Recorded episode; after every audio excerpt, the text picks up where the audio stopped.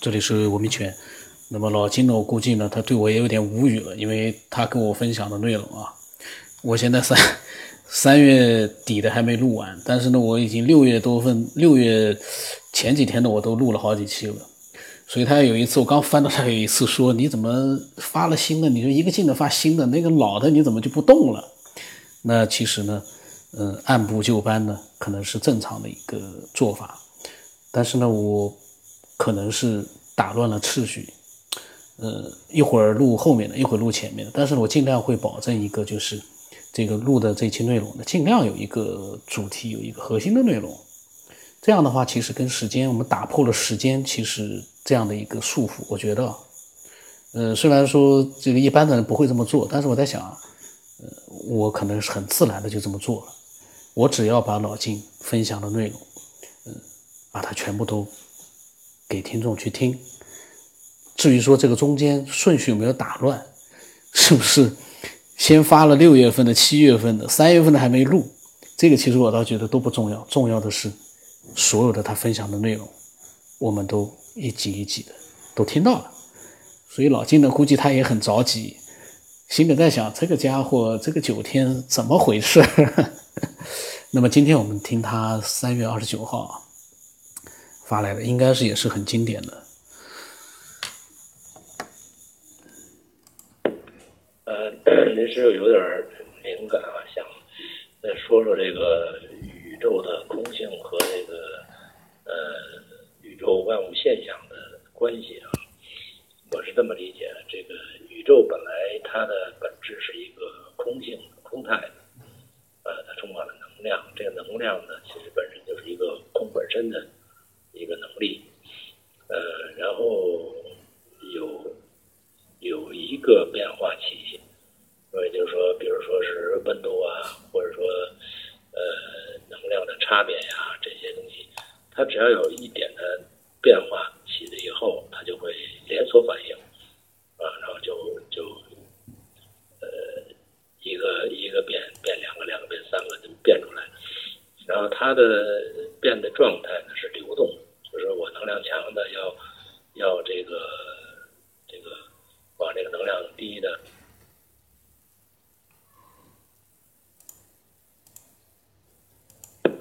呃，反正呃，往往低的方向流动，然后互相之间这个高速的运转，运转的过程当中会产生一些呃方式，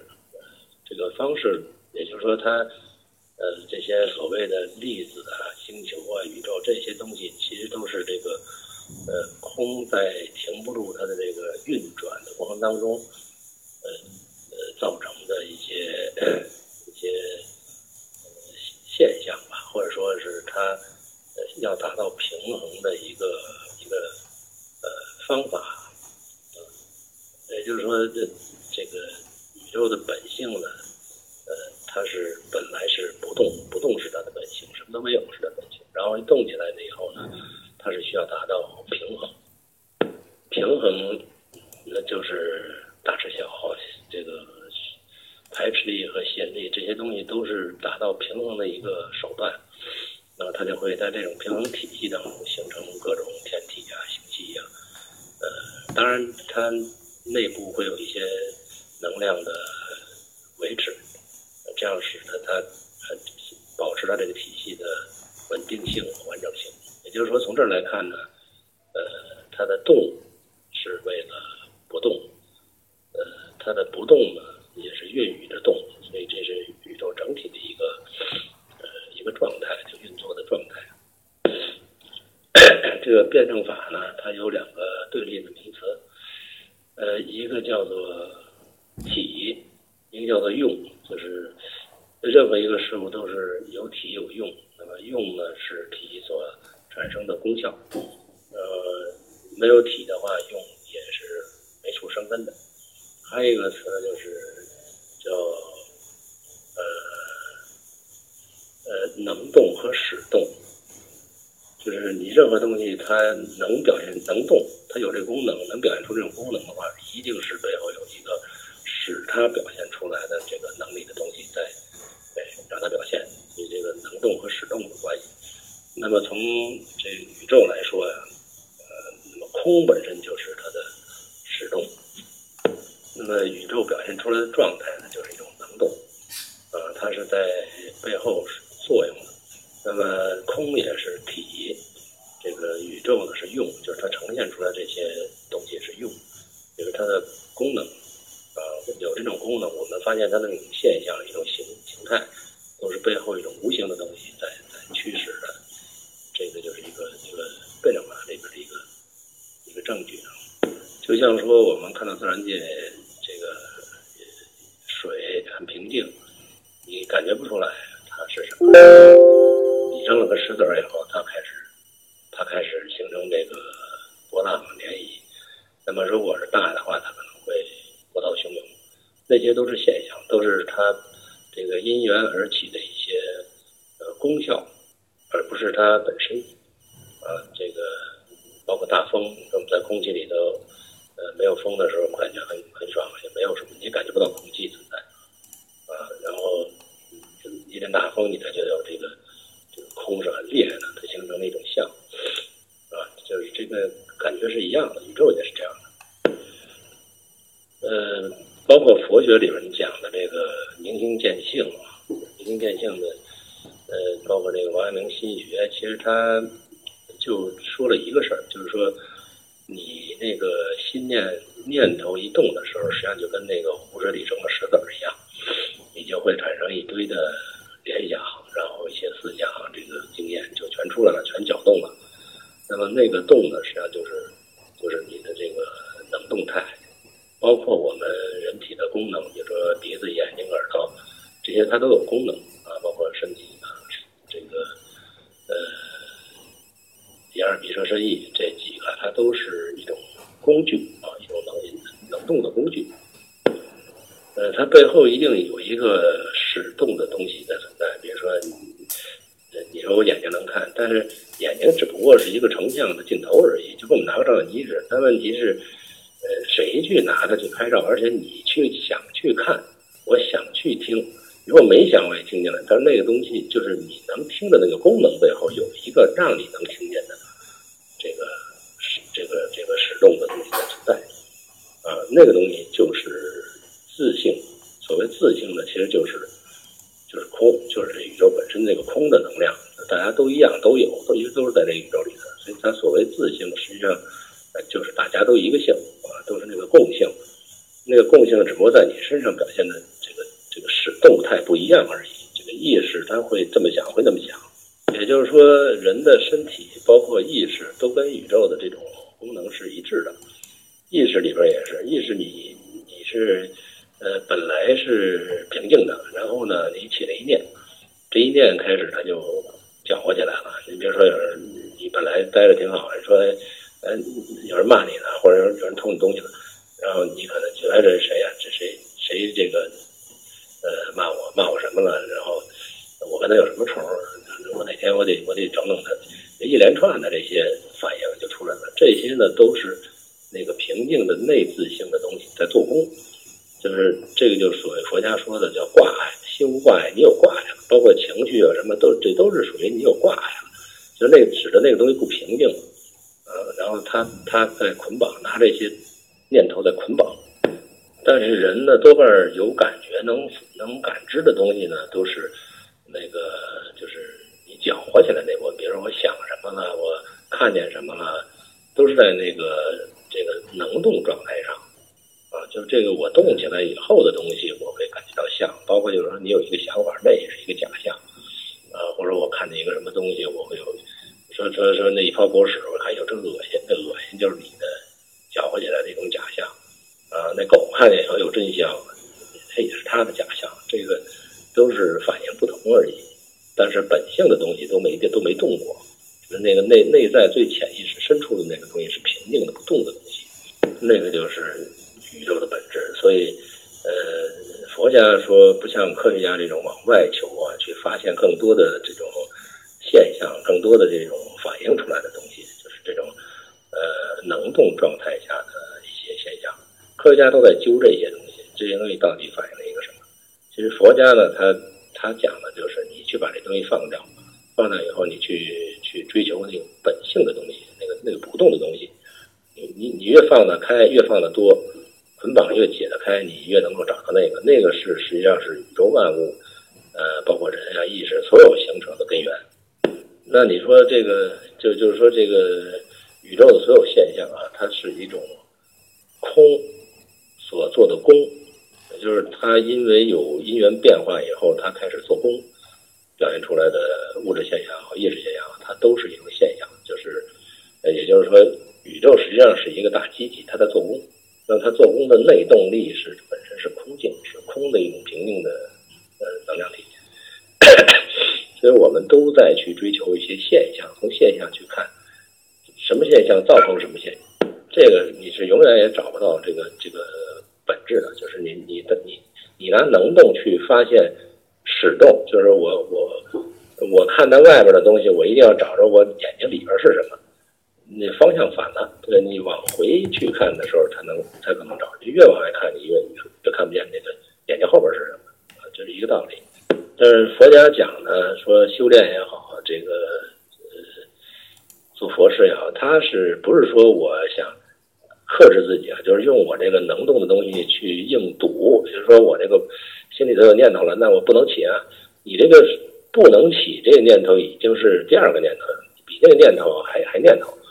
啊，所以你拿这个这个也是拿能拿拿这个能动去克制能动，这个本身也是不行的。所以这个佛家讲的这个心学或者这个明心见性或者冯安明这个心学，它其实都是用一种平静的本性的东西，就是我本来是平静造成的一些念头，但是我这念头起的时候，我反观我不去碰它，我也不被它联系起来。啊，不起情绪，我也我也无无动于衷，然后我就看着这念头起，哦哦，有人骂我了，我刚才心动了一下，动一下，这为什么会这样呢？这这可能是，呃，这这这这这念头起的时候，这个壳我得把它平静下去。那么我不管它，反正一会儿它自个儿会自动会，就是你有你有一个正念起的时候，它会自动把那个消掉，它抵消掉，它本来就是一个能量关系嘛。就是一种正能量，一种负能量的抵消关系。你正能量正心一起的时候，它就它就自然就消失了。所以佛家讲的叫观心啊，观，他用这观的意思就是说我是个旁人，我不是我自己，我是个旁人在那看，看我的那个念头在表演。然后他一看的时候，自然这个念头就就下去了。因为你一站你在里头，你是跟着他这个能动一块动。你要是跳出来，我站在外面时候，他那个能动就消就就就弱化了，就消掉了。就逐渐消这些东西的话，你就逐渐回到那个平静的自性当中，你就能发现这个宇宙真正这个驱动的那个是动态的是什么？那个就是全宇宙的最根本的，也都是一样的，因为我们都是从宇宙来的嘛，所以它那根儿是一个根儿。一棵大树，宇宙是一个大树，我们是树梢，但是回到根儿时，大家都一样，那都都从那儿来的。所以我们呃，科学家也好，包括我们好多网友呀，大家其实很多就很多人啊，大部分人吧。就是没学过、深入学过佛法的，呃，这这些大众吧，就是说他习惯于大家习惯于用这个能动去研究能动，啊，就是上次我说的，就是你你用一个你思维逻辑去考虑，去想发现一个使得你思维逻辑存在的这么一个背后的，就是爷爷辈的，你拿孙子辈去理解爷爷辈，拿小学生去理解。大学生，你这个永远也也找不着找不着北，所以这个这个一定得把这个思维逻辑和这个呃所谓经验吧，这种关关联性，你把它去去除了，去看为什么是这样。呃，你你站在旁边去看为什么这样，而不是限于这个逻辑里边，你可能就会发现这些现象之间更多的关联性和这个规律性。哎，它都是在指向一个从一个地方来的，它带有一定的就是统一的一种方式，这也叫法嘛，就是佛家讲的法。那你破从这个法法入手去，呃，相入手去回到它那个始动，去去看它那个始动的东西，也就是不动的东西，那个时候它产生的这个呃心态，你你才能可能更接近一个。解释真相的，靠近解释真相的一套理论，这是我我的一个分享啊。因为今天也是一个缘缘起，听到听到一个讲六祖坛经的一个老师讲到明见性，我突然就发了一通想法。呃，我倒是今天我听这节目，我倒是觉得建立一个网友群的这个这个主意挺好的，因为什么呢？呃，这个主动权其实在您手里头，就是说，我觉得有一些。就一些固定题向呢，发表自己的见解和想法。这样的话呢，我觉得，呃，就嗯，但是总归是有互相之间有些帮助，因为毕竟是呃都在想探讨。然后哪怕说别人的想法作为探索的一个方向啊，我觉得也。也不是坏事，这有可能会有一定的帮助。反正我是赞成建立一个。这个是在三月二十九号的时候录的，老金呢讲了几段关于建群，因为现在呢他也在一个企业群里面了。那么小的群呢，呃，如果说都是一个比较理性的一个这个爱好者的交流呢，非常好的。但是多了之后一嘈杂之后呢？就全部乱套，所以呢，呃，他讲的这几段其实之前我录过关于建群的一些想法，录了很多，然后也有呃很多的这个网友呃听众啊加了我之后就说那个群在哪，有没有群啊？我都会跟他们讲没有群的，因为想聊天的话，就是比如说谈科学，你想去聊天，随时都可以找到好多的群，在网络里面很多，嗯，那么我的这个节目呢，我不想让自己弄得太乱了。呃，每天要更新的话呢，我并不是专职的去研究科学或者是探讨科学，我只想好好的把这个节目呢，这样长时间的更新下去，让更多的人呢加入进来，去分享他们自己。呃，那么我就不太愿意把心思放到那些乱糟糟的群里面去了。那个群想把它弄好也可以的，但是呢，目前还没有这个时间和精力去弄。然后有的时候呢，真的要建群的话，那个各种各样的规定，群要是大的话，像我我我，因为以前我也是做老师管学生的，我肯定要有很多的规定的。那那个一般的人，那哪受得了？这些分享的爱好者，谁受得了你那些规定啊？他们最好是肆无忌惮的，就是聊吧。但是那个聊七嘴八舌的，那个聊，那能聊出啥？那小的群很好。现在这个企业群，我在一点点的加人，就是，比如说现在七个人，慢慢稳定了之后呢，大家嗯交流起来都还挺开心的，那么我就再加一个人，然后隔一段时间呢，他也融入进来了之后呢，我再加一个。可是有的时候其实我是想删掉一个人呢，我就不好删了，因为嗯怕这个被删掉的人感情上受不了了，因为你。他从来是从来，他可能有的爱好者啊，他听了的这个啊，这个就不讲了。讲了的话呢，呃，影响到这个其他人的这个心情，我们不讲。那么，反正现在呢，嗯，我在一点点的，呃，把一些合适的一些分享者呢，假如说呃，确实是非常理性的，然后呢，呃，比如说和老金啊、蔡永威啊这样，他们都还比较合拍的，那么。放在一起，然后其他的小群呢，就是也是几个比较合适的爱好者，他们能够聊到一起去的，也放在一起，慢慢的去扩大这个群体。但是这个这个慢慢的是遥遥无期的，因为我没有那个精力和时间去搞这个事情，嗯，也没有目前来讲，我觉得也还没有必要去做这个事情，因为呃，我们能够各抒己见的去分享，对我来讲，我已经很开心了。至于说那个什么好多人啊，一个大群啊，几百个人啊，那个我都没有太多的一个想法。那是因为老金是在讲，突然讲到建群了，我就又扯了几句。那么老金的更多的分享呢，他二十九号的分享呢也就这么多了。然后呢，到三十号呢开始呢，他又有更多的一些精彩的分享，我都会一点点把它录出来的。再不录的话，老金估计。很郁闷了，那么讲了几个月了，怎么新的都录出来了，那么老的还没有录出来？我非常理解他的这个这个这个情绪。呃，那么我的微信号码呢是 b r o s o n 八不让成八，微信的名字是九天以后。我欢迎越来越多的呃这个能级高的这个爱好者分享他们的经历和想法，真实真相，这就是我们的目的，理性。然后我为什么提到理性呢？因为我这个节目还有一个目的就是刺激和打击各种各样的喷子。对喷子呢，我觉得是这个社会的不安定因素。网络上的喷子不安定因素，素质太差。我们靠这个节目去改变一些喷子吧。那今天就到这里了。